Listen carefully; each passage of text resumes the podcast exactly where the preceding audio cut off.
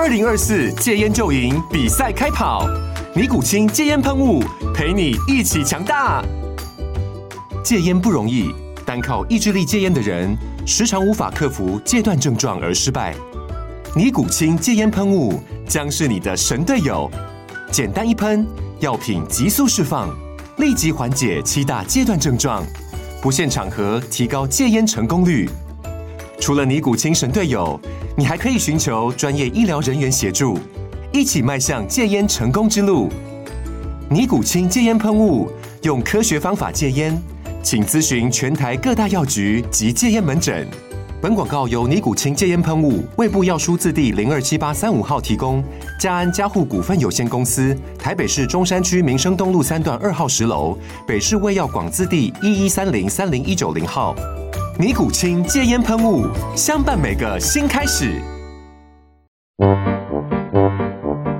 天哪，时间不够，事情老是做不完，怎么办？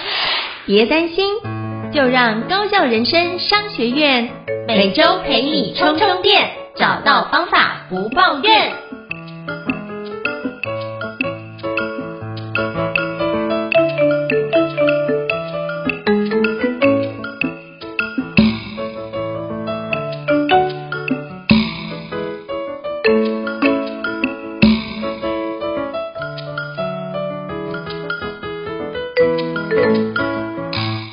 大家好，我是赵英腾，欢迎大家来到高效人生商学院 Park 的职人访谈节目。相信很多的听众也知道我是做培训的一个培训师。那我想今天邀请到我的好朋友黄彤建老师来跟各位听众做个分享，就是培训讲师怎么做好生涯规划呢？那我们欢迎彤建老师。Hello，彤建老师你好。Hello，胤腾老师好。各位听众朋友大家好，我是彤建。是，听说我要自我介绍。对，邀邀请童建老师做一下简单自我介绍，让大家可以多认识你一些。好，呃，先讲结论，我现在是一个气管培训讲师，专门讲的是管理相关的议题。我从事培训相关的。大概目前今年应该是第二十年。以前一开始的时候，我是在企业里面本来就在上班，但是因为企业内部有内部讲师的需求，我本身又喜欢讲话，然后就成为企业的内部讲师。那后来呢，因为这样子，所以干脆就离开公司，然后加入那个培训公司。然后专门在做培训，然后也在做这方面的经营管理。那三十八岁那一年，我就自己出来创业，自己开了自己的呃课程主题，专门做自己熟悉的培训主题的培训。嗯，五年前，因为自己的生涯规划。我我喜欢旅游，我想要让自己的培训领域更多元。Anyway，我加入了现在的建元气管顾问公司，那他们是专门讲管理高尔夫，是一个版权式的课程，也是华人世界成立最久的一个版权课程啊。那我成为他们的专职讲师。那这几年大概就是在大部分的课程会在台湾和中国大陆，那当然有时候也会去一些周边的国家，日本、印度、马来西亚或菲律宾去做授课。这大概就是我。这几年的生活是非常感谢童建老师跟我们做自我介绍跟分享哦。就是因为那时候认识彤建老师的时候，就刚好就是彤建老师在做相关团队课程的时候，那就发觉哎，彤建老师做很多的一个操作跟活动啊，我觉得都可以让很多个学员就可以乐在其中。然后从虽然说活动很简单，可是我觉得都可以从简单的活动里面得到很好的反思跟体验。我觉得这是我印象非常深刻的一件事。那我也想邀请就是童建老师跟我们分享一下，那在从事培训工作这二十年以来，有没有让你觉得印象很深刻的一些培训的场景呢？都可以邀请跟我们介绍一下。就我觉得大家可以多加认识，就是这个培训讲师这个产业这样子。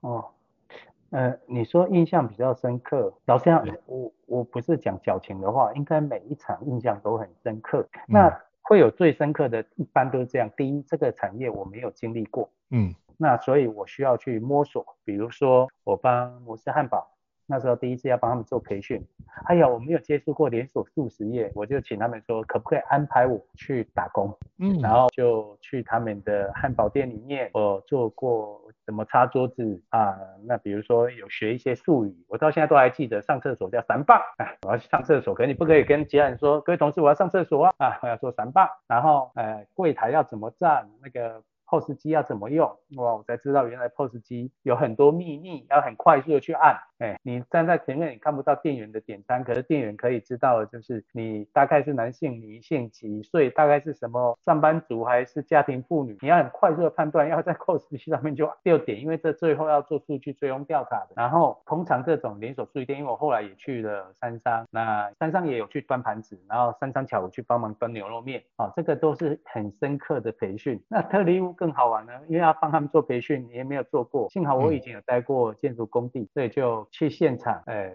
担任售后员，或者是那个去在那边，哎，研究一下各个棉被、各个家具的材质。我觉得这些已经快二十年的事了，但是现在想想都还是觉得好有趣的经验。哎，包包括去电子工厂穿无尘衣，然后进实验室。或者是一般的，呃，刚刚讲的是高科技，啊，一般的电子制造业、嗯、那个流水线上的工人，哇，那手左手要绑了一条静电带，其实要提醒你不要触电的，然后每个人坐在一个位置，我就因为做培训，然后这些人去接触这些行业，那从最基层的作业员，或者是到高层的总经理，去董事长去听他们的理念，听他们的故事，然后。将心比心的去想，要是我在他们的位置，我可以怎么做？哦，我觉得这些年可能是因为我个性喜欢听故事，我觉得这些都是对我人生非常重要的体验。我觉得这是很深刻的，对，还蛮深刻的，因为包含里面刚好也有我服务过的老东家嘛。那包含之前我们在，比如说在特地的时候，我们真的。做就算做培训，我们也是真的要到门店去做服务，就是他们有所谓的那个证照考试、十项认证，我们也都是要去理解。比如说床单有什么样的呃内容啊，有几支几支的啊，就讲的是那个细致程度。然后灯泡我们去理解，就是啊，编织的啊，还是毛绒的啊，对对对，针啊。我们都要去理解这件事情，所以我反而觉得这件很有趣，就是我们在这边其实把我们以前或是哎需要请比如说水电师傅来维修这件事情，我们或许就可以里面学到一些一样正确的知识，那我们就可以自己来动手 DIY，也是一个很好的一个成果。对对对对对对对，很有趣。对，这是一个很有乐趣。台湾护国神山台积电，可是你问人家问台湾，我相信九成以上的人，包括有些在他们产业里面，他都没有办法讲清楚晶圆的从最最上游一直到最下游，到底是包含哪些公司？封装测试什么？王光石刻又是什么？哎，我们因为做这一个，我们可以很清楚，哎，可以去理解、体验各行各业啊。这个是培训讲师，我觉得应该要，也是非常享受的一部分。嗯，真的是很棒。呃，我也想请教童静老师，但觉得身为一个就是职业培训师啊，需要什么样的特质跟技能呢？我想要邀请，就是有二十年经验，跟我们回顾一下，你觉得要怎么样？做才会是一个相对比较合适的一个职业讲师。我觉得这这，诶，应晴老师问这个问题，可能每个人有不同的解答。嗯，我自己，呃，其实这几年，因为我自己后之前也办了一个团体，专门在培训一些想要走人资啊、讲师方面的年轻人，所以很多人会问我这样的问题，说怎么做？然后觉得好像不错。第一个当然三个角度好，第一个就是你你要接受，因为讲师职业讲师的生活是很漂泊的。我一个月忙的时候有快一个月不在家，那包括前三年的疫情，我几乎是一年有八个月，嗯、最短的那一年我记得哦，去年最短，去年我爸生病，我说我八月才去，十二月二十七号回台湾，呃，也待了五个月，你不在家，这个你要能接受哦，因为。住在酒店的时间可能比住在家里时间多。嗯，第二个，既然是职业讲师，我们现在在讲职业就有分三个，一个叫职业，一个叫事业，事情的事，一个叫志业，志气的志。那如果是要把它当职业做，你要有一个专业嘛，你总要有一个专业是能够跟别人讲那个，那包括你要怎么讲的方法，那个是基础。接下来如果要把它当事业的话，我觉得就要有差异性。刚刚应成老师有说，哎呀，我以前去做呃 team building 的时候做的还不错，那那叫差异性。为什么？因为我我要进来的时候，我就有研究到市场上台湾当时的市场做 team building 的有哪几个老师很厉害，也很出名。哦，有有这个老师他是以严格著称的啊，这个老师是以学识丰富著称的。那我要进来的话，那我只能用没那么严肃，那也没那么学术丰富，以好玩著称的。所以我那时候主打叫差异性。那如果要走到置业，也就是能够长久的那种阶段的话，我觉得是你真的要打从心里面热爱你喜欢的这件事情。你讲，你觉得真的是对人类是有帮助的。我举个例，有人说啊，你在台湾那时候 team building 经营的还不错啊，一年的收入也不错，然后也固定很多家企业会和我合作，为什么我忽然间在五年前抛下这一些，然后决定转换跑道，教了一个全然不同的课程领域，然后大部分时间在大陆？我说，因为我觉得我教的东西，它对人是有帮助，而对比起台湾，我觉得中国大陆的企业应该更需要我讲的这些人文的思想，所以我就决定要过去那边。那已经不是考虑钱的问题了，而是我就觉得这个是有意义的事啊，我们做的是很有意义的事，所以我就去了。这个是第二块，就是。你是要把它当职业而已，还是你能够把它当事业，也就有差异性，还是能够到事业？那第三个，我觉得要做职业讲师，你要还要有一个状况是，你要能够自我成长的精神。我这几年常讲一句话叫“小步前进，快速迭代，方向明确”。所谓的方向明确，就是你知道你要做的是什么。那所谓小步前进，就是你要不断的去踹不断去试。啊，试的时候不要太大步，太大步会扯到蛋。对，每一次多试一下，改一点。每一次的课程内容也改也好啊，服务的领域也改也好，活动的方法也改也好。那快速迭代是，你每一次试完之后，你要去整理反思，然后让自己不断的去成长、成长、成长。我觉得要做职业讲师，因为毕竟是要把自己的东西交给别人，嗯，要有教自己的能力、教育自己的能力吧。所以这也是，呃，你刚刚说职业讲师的生涯规划，我我我其实我自己没有在做生涯规划，所以我不会去做什么十年后我要做什么。但是我很相信，是你把自己现在当下活好，也就是你现在做的事情是不是你喜欢的？你有没有和别人有差异？然后能因为你够喜爱，所以你会不断的去 try，不断的去 try。哎，我没有办法接受前一以前的遇过一些老师，他们可以十年都讲同一个课程，用同样一个活动啊，那我比较没办法接受。所以每一次的课程去做变化，这个是。还挑战自我的意思。我觉得刚刚童佳老师整理很好，就是录音到底是现在是置业还是事业还是职业这三个角度你要去做个理解。当然，如果你想要能够在这个产业站稳脚步，先有个专业是一个首要条件，然后再逐渐的去从里面找到你跟其他的市场的差异化去展开，然后是不是能够支撑你把这件事有什么样的信念或者是。相对应你所相信的是什么，把这件事情能够做得圆满，就像那个李国修老师所说的，人一辈子只要能够做好一件事，其实就功德圆满的状态。对，那再就是要同时保持自我成长的一个态度。那我觉得刚刚我也记录了，就是童建老师的一个十二字的箴言哦，一个叫小步前进，第二个叫快速迭代，这样叫方向明确。你只要把握这三个面向，其实你会发觉你前进的。速度虽然说慢没关系哦，可是你会稳定的往那个地方前进。就像我另外一个好朋友，就是火星也常也曾经跟我讲一段话，我觉得印象很深刻。他说：“应成，你刚开始讲一个课程的时候，不要觉得压力太大，你应该觉得这样想，就是第一次不完美没关系，可是你要想的是，如果这件事情透过小步前进、快速迭代、方向明确，等到你讲第一百次的时候，应该已经迭代优化到一个非常不错的状态。是，那那时候你再看那个课程的内容，或许会有一些不一样的。”想法，我觉得刚刚童建老师的分享，就让我联想到火星也跟我分享过的这件事情，我觉得也是有异曲同工之妙的存在。太棒了！我我个人认为，就你这一句话，我觉得个人所谓的高手，嗯，职业讲师的高手，职场上的高手，人际间的高手都一样。所谓的高手就是方向明确，但是方法可以接受不断的修正，嗯，这个是高手。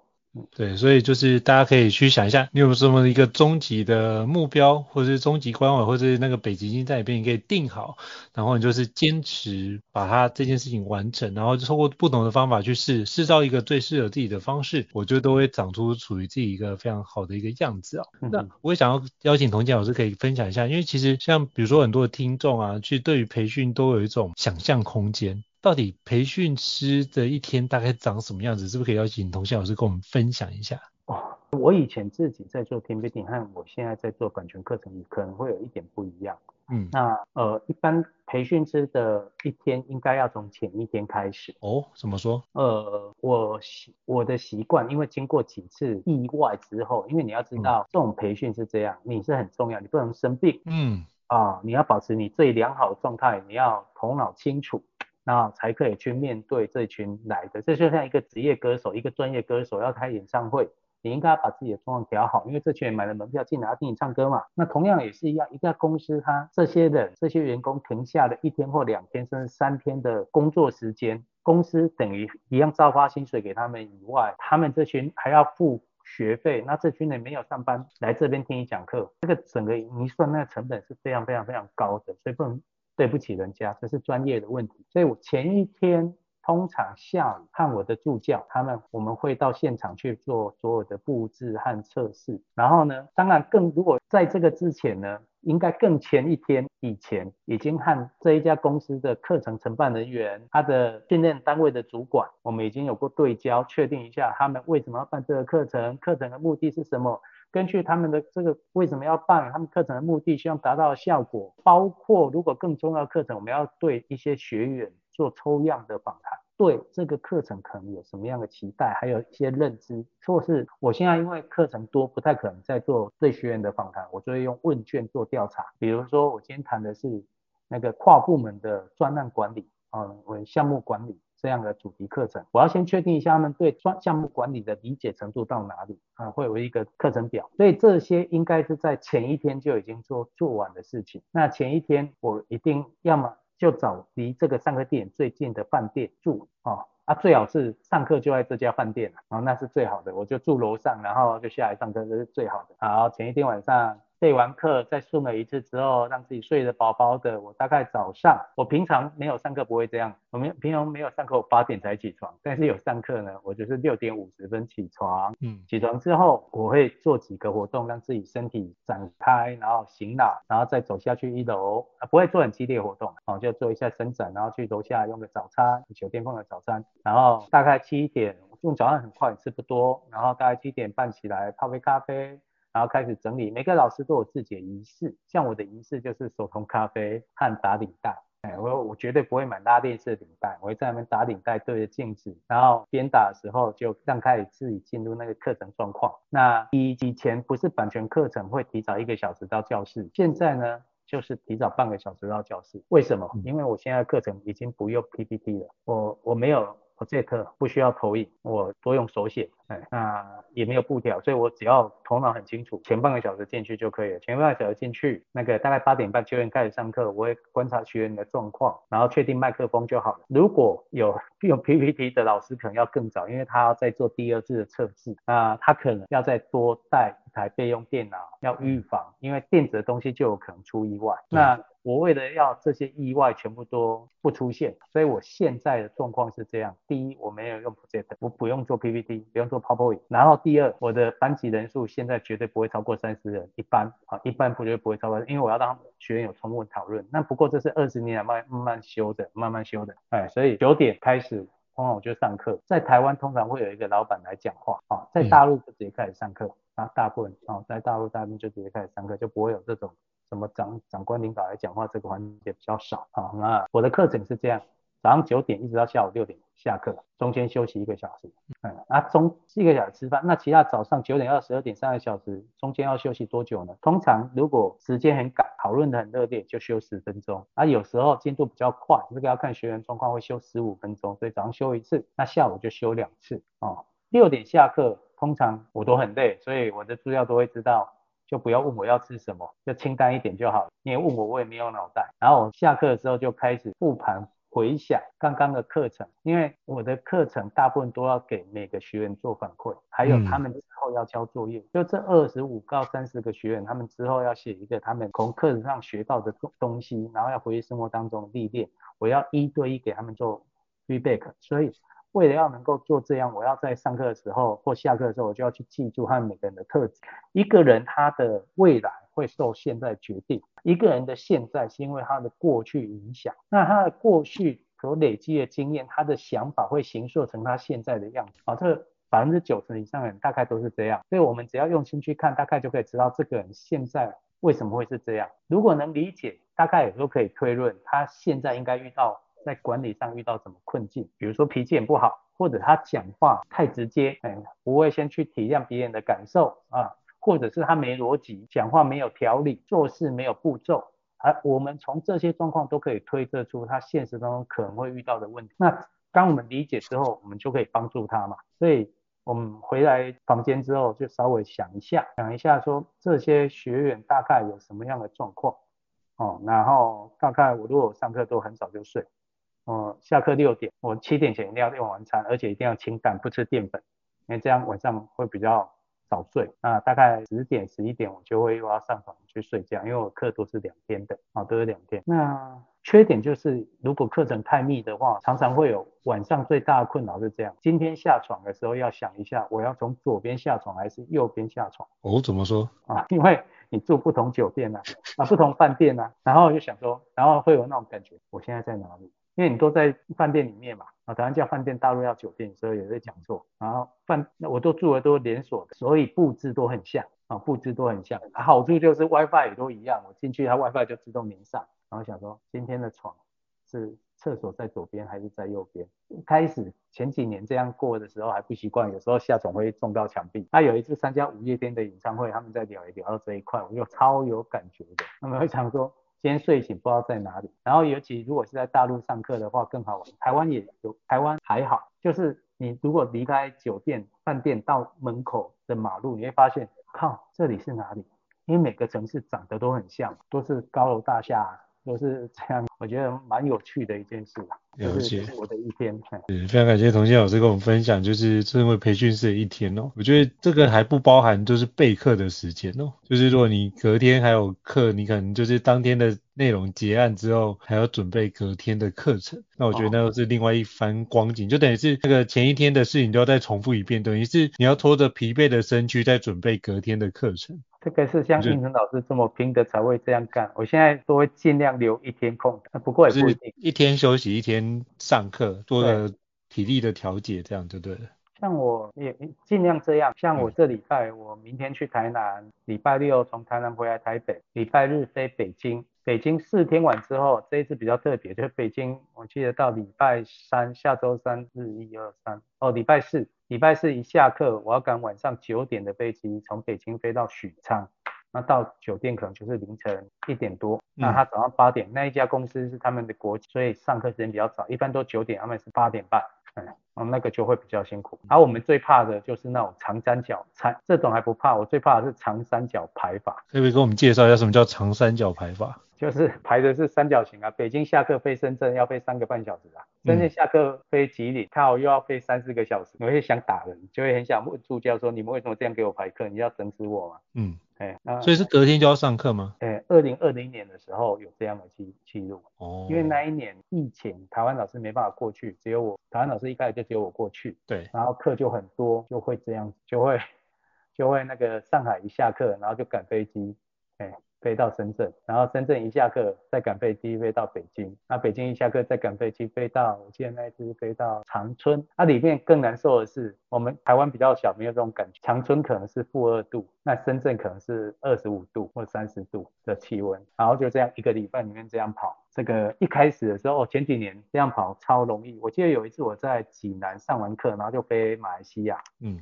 因为马来西亚讲不到两天我就感冒了，因为温差太大，就对了。温差太大，然后马来西亚室内太冷，嗯、我都我那时候没有这个准备就对了，不习惯。刚开始过这种生活的时候还不习惯，现在哎，现在就还好，那就还好，一下南一下北的大家都可以接受。所以是大家不要看就是培训师。就只要出一张嘴，然后上完课程，其实我们后面都有非常多的一些准备，以及在奔波上其实都有很辛苦的一个环节。我觉得这是希望透过今天童建老师的一个故事，也可以让大家可以更了解，就是培训师不不一样的一面，大家可能比较少看到的一面。那我也想请教童建老师，就是那通常啊，身为职业培训师，怎么样去做学习这件事，是不是可以邀请跟我们聊聊？怎么学习才是，比如说您怎么学习的？那再就是您所看到。其他同业同行的讲师朋友们怎么学习？是不是可以邀请跟我们聊一下这一段？因为很多人都会知道说他想学习，可是不知道怎么样开始做这件事情。是是是，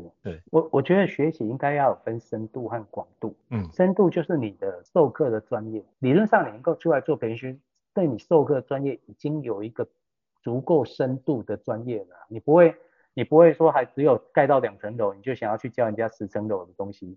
毕竟你的学员就算是在基层的学员，他都有几年的工作经验，你总不会说你完全没有这些经验，然后你要去教人家说你应该怎么做事情吧？而且我们是会出来做培训师的，大概有一点自信，就是我们之前在我们自己的岗位上，我们有做过一番成绩，还有我们觉得这个成绩这些 know how 可以来跟人家分享，而且我的实证是有效。好，嗯、那所以呢，我我觉得培训师的学习是这样，第一，会做培训师的人应该要热爱学习，所以我讲的是应该，因为不一定。我确实认识人久，我也确实遇过培训。做培训的一年就只看到一本书，他也可以活下来的 啊。这个，但是这种培训师你也大概知道他，我觉得路不长也窄，而且这个他等于是把这个当职业啊，拿职业。那你说有没有这样培训师？有啊，有啊。那个一些机构的啊，里面的他他这样也可以活啦。那可是你如果看我和胤丞老师这样讲，就知道我们毕竟还有一点追求。嗯，从那个台湾杯现在想要打那个。中国杯，然后后来想要打那个亚洲杯，我们会有这样的一个追求。那既然要这样追求，你就要常和世界最顶尖的人接轨，每一个领域一定都有。比如说我做管理培训，那这个这个管理培训，这目前世界上几个最顶尖的管理大师是哪几个？你这个领域你就应该要知道啊。比如说你教教创新思维的，你不知道西斯，哎，你教学习的不知道科勒特。啊，类似那教体验学习的，你不知道那个 Robert 吧？总会知道那几个人，你要你要去追他们的一些最新的书籍啊，最新的书籍。所以呃，学习如果要自己的专业深度学的话，第一，你这个行业的标杆。这个世界上，你这个领域里面最先出的那些东西，你都一定要有。第二个，对广度的学习，如果这个职业他是在做职业讲师的，然后以台湾在台湾，我就看他有没有至少他每个月应该有订几本商业杂志吧，不管是天下，不管是远见，不管是商周，哎，不管是那个 Korea 都可以。但是他如果这些都没有在看，代表他没有这方面的吸收新知，那我就想说，你不会用 Facebook 在备课吧？哎。那这些杂志包括研究期刊，它其实现在在台湾这个超好取得的，这个都是深度的学习的。我至少对我们这个领域最新的管理的一些研究，包括因为管理会扯到心理，那心理现在呃主流最大两派，一个就叫行行为学，一个叫正向心理学嘛。对。那从行为在研究它对经济的这一块最新的研究，这几年也是非常多，每年。美国的 ADD 或者是世界经济论坛，它会有一些相关的研究论文会出来。那我个人是会固定的有有管道去订阅也好，啊，去购买也好，或者是。和几个同好组成交流群来讨论也好，这叫深度学习。那广度的学习，就是因为你会遇到不同的学员，所以你你不知道会遇到谁啊。那第二个是你既然要教人，我刚刚一直在讲，那自己要保持教自己的能力。所以我自己每年会旅游，其实就是我一种学习，跟当地人学，然后。呃，考一下证照是在台湾的话，考证照是一个蛮好的学习嘛。嗯，就是那个前年考陶笛，那陶笛没证照，就老师考过就学学陶笛啊，学萨克斯风。那今年想要学钢琴，目前还没有报名，但是今年目前考过的照是重机考试。我已经会学骑机车的，但是重型机车、大型重型机车就不一样啊。嗯，那你去看那教练怎么教啊？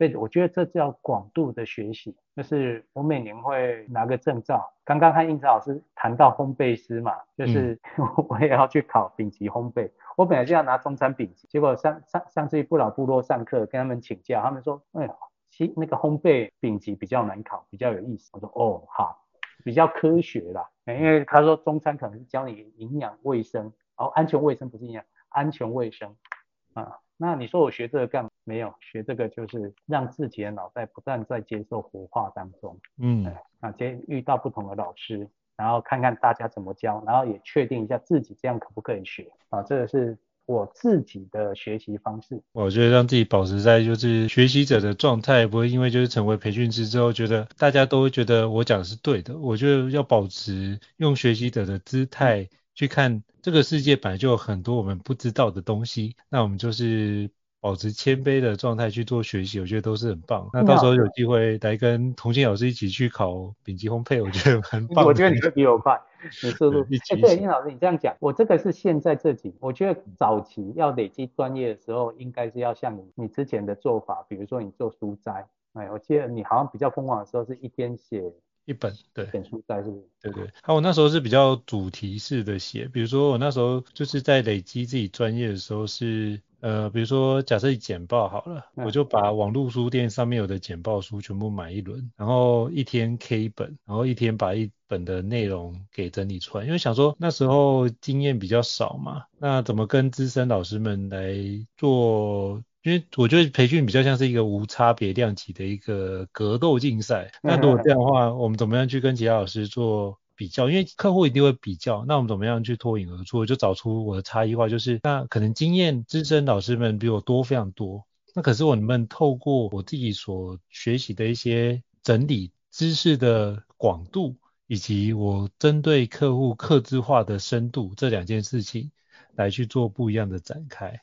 我就想说，就把这件事情慢慢的累积起来，所以我觉得也很感谢那时候自己的努力，所以现在有。遇到很多种情况，都可以就是非常自在的能够接到接好对方的问题，然后把球接好，并且就是有效的去解决对方的议题，这样子。我觉得你超扯，我那时候觉得你超扯。可是我我我要先讲，我那时候听你讲这个，我就有感触。我说哇，我自自夸一点，我说哇，我和英子老师英雄所见略同，因为我的学习。也是这样，比如我在研究向上管理，书很便宜，几百块而已，一口气把市面上所有和向上管理、怎么和老板讲话的书籍全部买下来，最多也就三十本。然后经典畅销书去问人家这个领域的畅销书是哪一本，一定要买。然后把这三十点全部把它读完之后，你就会总结大家都说的就是这几点。之后我就会去印证。对，哦，我很喜欢，我就会去印证。那。我上课的时候很喜欢让学生加我的 line，然后我我很鼓励说，你问我问题，我可以请你吃饭啊，你问我问题，因为我已经离我三十八岁离开工，呃三十七岁离开职场，自己出来创业，所以这些呢，我不一定你的职场经验我可以遇得到，因为我自己的经验嘛，所以他跟我讲，然后我用那个学到的向上管理的那些东西去跟他做 coach，去印证这样的方式有没有效，哎，所以我我也是这样的方式。两种学法，一种是跟书学，一种是跟人学。跟书学就是把房坊间所有的同类型的书全部买过来，我就不信读三十本，我没有办法做到这一个领域的关键。跟人学就是去找这个领域目前号称最 top 的那几个，我不要学到一百分，也不用八十分，我只要快速的知道最基础，大家都这样想的六十分就可以。啊，这个是我呃刚开始。在累积自己专业的时候常用的学习方法，是这几年才用我刚刚说的那种，保持和世界 top 领先的这些论文 paper 做同步，然后和一些订阅一些，不管是呃对岸对岸会有一些那个研究公司他们出的那个分市场分析报告这些，它可以让我保持对整个管理前沿的敏感度，还有知道很多新的案例。我觉得真的是很棒，就是像我自己很喜欢读那种就是管理前沿的产业报告。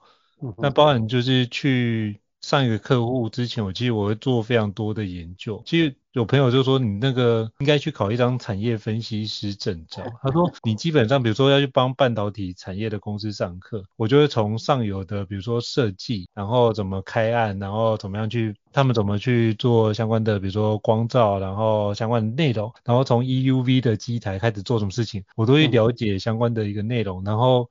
中文的读不够，去读了英文的 paper，所以我可以跟工程师去了解说他们的专有名词在怎样，他们就很好奇说，哎，老师你是这个产业出来的，不然怎么会知道这些关键词或这些专有名词？可是我觉得对我来说是读那些东西是很有趣的，没错，我觉得对对对，所以我觉得如果能够觉得这件事情是一个有趣，不会觉得这件事情是一种折磨，我觉得那你就蛮适合做培训师的。对，有些人觉得很很 boring 或是压力很大嘛，我觉得。欸、很有趣耶！你没有在这行业工作，你可以很快速的用这种方法，我们可以很快速的几个月可以抓抓到这个工厂，因为工作十年以上的人 know how。哇，那跟他讲的时候，哎、欸，他会说，哇，你怎么知道这一点？嗯，欸、怎么知道？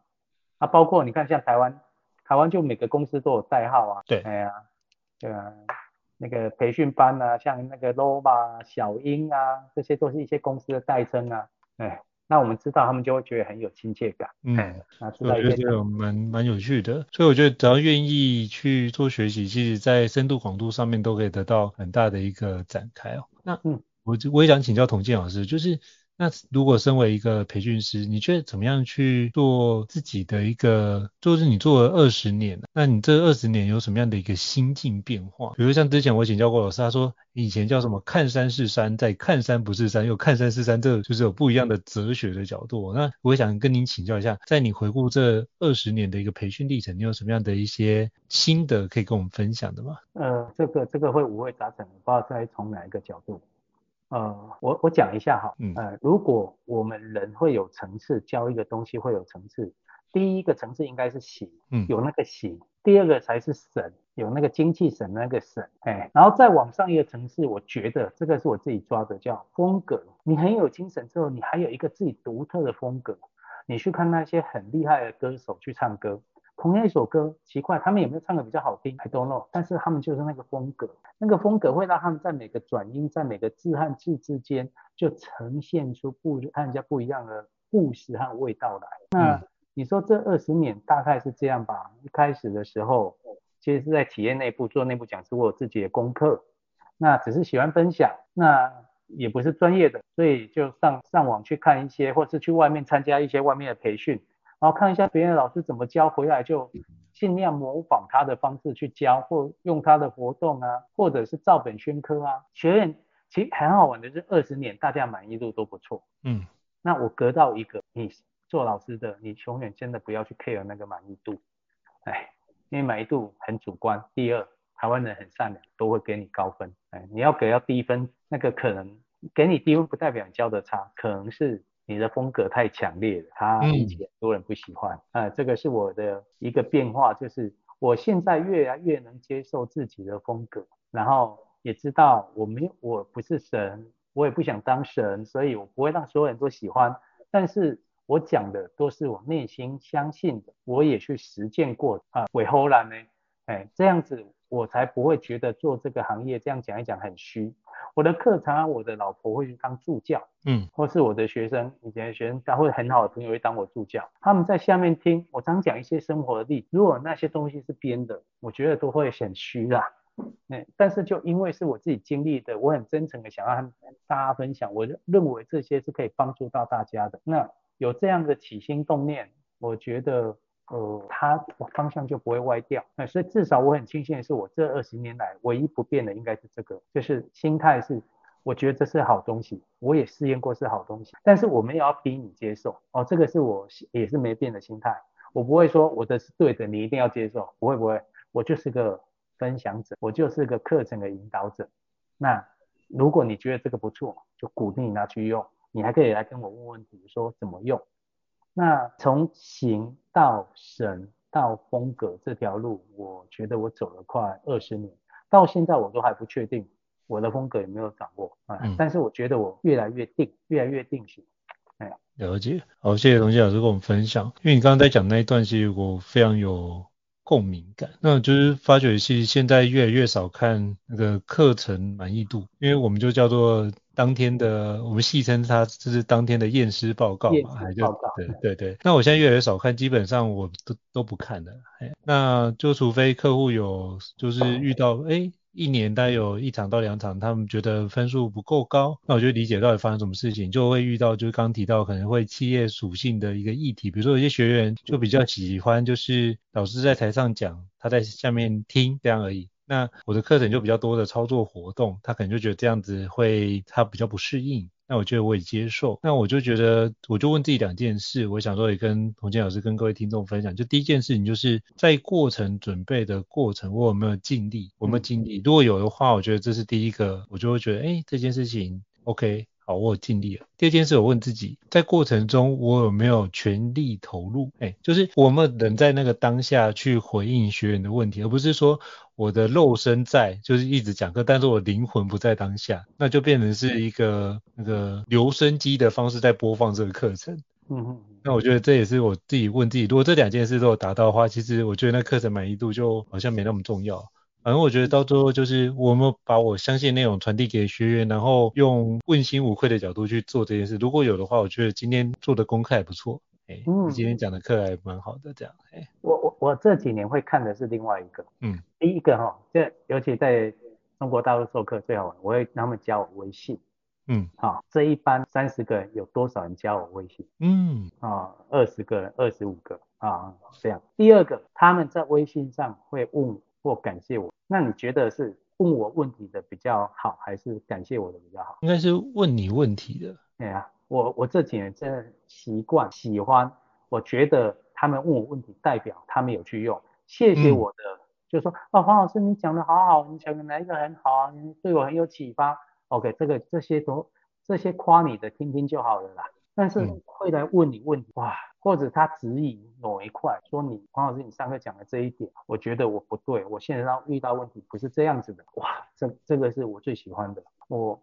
反倒是遇到这种质疑的，会让我觉得这次课程太好，我一定出启发了他们的某些心思，触动了某些心弦，他们才愿意再和我讨论、讨教他们这些，呃，可能不想和别人讨论的问题。哎，那这这几年的转变了。那刚开始教的时候，最怕人家问问题，因为不一定会回答，嗯，对吗？下课最好跑去厕所躲起来，因为会我刚开始会这样，然后遇在厕所遇到学员都会很不好意思，因为想要看我要聊什么。嗯，哎，哎，现在就越来越坦然，然后很喜欢大家互动啊，有时候下课还会参与的学员一起去吃饭，也常常，那我请他请都可以，一起付也很好。在台湾大部分我都说，在大陆呢就看他的位阶，他们是老总都会让他们请，然后我们就会一起交流，也这样交到很多好朋友。嗯。我觉得这也是很好的一个转变啊，就是透过我们不是透过满意度，我们是透过这学员使用度，哎，就对我们课程内容的使用度来去看一看，然后他使用一定会遇到问题，那有问题呢，那这个时候真是代表什么？代表课程有用，他相信了这个课程内容，愿意去开始实践，哎，那我觉得这件事情就会觉得那个培训师的价值跟成就感，而且如果他实践出来之后，就真的解决他的问题。那我觉得这件事就会是做培训是一个非常棒的一个成就感。对对，而且我们的工具也要改啊，然后可能我教他们工具就一定好用，那很要去做微调啊，哎，工具好用，那个那个是神棍，哎，对，我们我们讲的一定没问题，那叫神棍，不可能啊。所以教学，尤其管理课程，应该是这样互动，在实践当中去修正。那个，这个是我个人的我值啊，我认为的是好。那最后我也想要跟童建老师请教一下，就是如果有未来的一些听众啊，或者是有一些年轻的学子，未来想投入培训产业，你有没有什么样的一个提醒或者是鼓励的话，想跟大家分享呢？如果要做培训师的话，一定要有两个东西嘛，一个就是你要有自己的专业，你要有料，嗯、那个专业度我们刚刚已经有讲过，一个是你要会教，这两个哪一个比较重要？有料比较重要。哎你有实际的经验会影响到你未来，比如说，呃，如果你没有工作的经验，你就想要做培训师，你可能会学了一套版权课程或一个什么课程，然后出来教，但是走不远。啊，你有工具，但是没有内涵，走不远，以后的路也走不久。那所以，如果你想要走这一块，你你应该要有一个阶段计划，这几年先好好的下定决心，在你的。专业领域里面去做实践，不一定要成功。我个人是这样，看起来可能不一样。我觉得你失败也很好。我以前有过一个老师，他跟我说，我现在教人家经营是为什么？因为我开过五家公司，倒了三家，成功两家。很少人有看我像我这样经营公司倒了三家的，所以我就可以告诉人家说怎么样不倒。可是重点就是你有这些东西，你才可以跟人家分享。那教怎么教学，教学方法这个。坊间，我觉得你可以找到人家教你教学方法的老师太多了，包括你自己也可以，就像我刚刚说的去实践。你你把你的 know how 把它能够结构化，教学一定就像是盖房子或者是那个搬新家的过程。你这个新家是三房两厅，规划好之后，先把每一个房间要做什么，要上放什么家具进家具进去。这其实就是教学教学的过程，你要教人家东西，要怎么把东西放到人家脑袋里面嘛？你有这样的概念，你就可以自己把它结构化。哎，三房两厅的房子还是两室一厅的房子？这个房子里面重要家具是什么？一般房子一定是先用家具，所以你要有这些结构的概念，就叫怎么交给别人。这个东西我觉得虽然也很重要，但是要学。